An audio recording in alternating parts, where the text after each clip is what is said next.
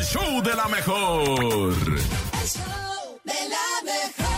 Y precisamente ha llegado el momento de escuchar esto, lo inverosímil, lo que no puede creer, pero que sucede en este mundo loco, loco, donde ¡Loco! todo es posible. Esto es ¡No te la creo! No te la creo. En el show de la mejor.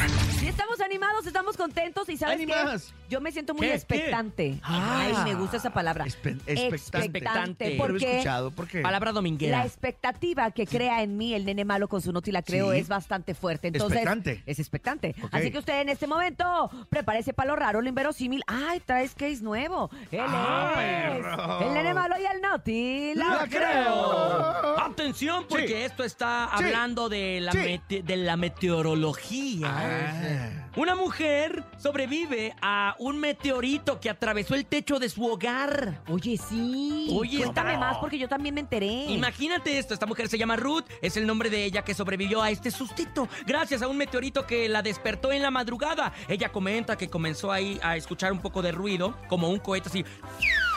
Como los cohetes de, No, no del creo que 15 se de septiembre. así. Bueno, no, seguramente no, pero se escuchaba más feo. Pero es un efecto.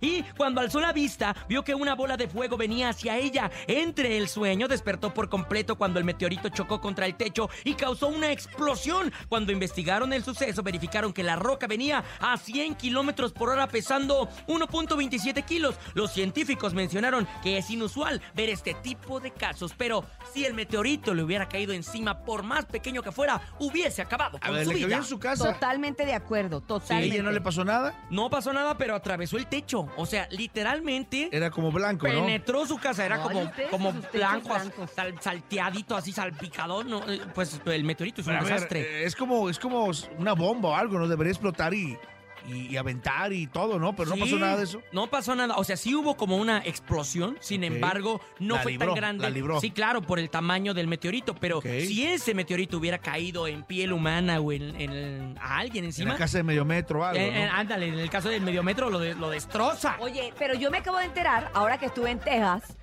que pasó? el meteorito cayó por allá. Pero que no saben por qué no se hizo tanto. Ahora Ruido. sí, Tan- sí se hizo ruido porque dice toda la ciudad que oyeron un estruendazazazo. ¿Ah, sí? ¿Eso cuándo fue? ¿Fue poco? ¿Hace poco? Hace poco, creo que fue el año pasado, como en octubre, noviembre, y que entonces se oyó un estruendazo y que to- cada quien en su casa dijo, ¿qué fue? ¿Qué fue? ¿Qué fue? ¿qué es eso? Allá recuerden que no permiten poner gas. O sea, para que tú tengas en tu casa una estufa no puede ser de gas, tiene que ser de inducción, es casi todo eléctrico. Por lo mismo de que, pues, yo, ay, pues aquí no hay gas, como que ¿qué pudo haber ¿Qué habrá explotado? sido? Y fue el meteorito este. ¡Ay! Pero como que se mantuvo muy en secreto porque apenas como que ha salido una que otra nota. ¿Cuántas pero cosas tan- ¿Eh? que salen y no dicen? ¿Qué No sucede? Oye, pero también están diciendo, Topo, que ¿Qué, hoy qué, se supone qué? que hoy 23 de marzo ¿Qué? es día ¿Qué, que van a venir los aliens por nosotros. En el TikTok se empezó a hacer viral que hoy iban a venir por nosotros. Yo me Llévenme. levanté, me asomé por la ventana, no había nadie y pues Llévenme. me salí rápido, ¿no? A mí sí me De gustaría que me llevaran los Max aliens. no era Max el que te trajo. Ay, con razón, olía bien raro. Era Mox. Era Mox, era Mox. Pero bueno, esto fue ¿Te el acuerdas, ¿Te famosísimo acuerdas de aquella película cómo se llamaba? De que eran de extraterrestres que se quitaban así. Men in Black. Men in Black, Sí, los hombres de. Sí, los negro. hombres de negro que era Will Smith. No manches.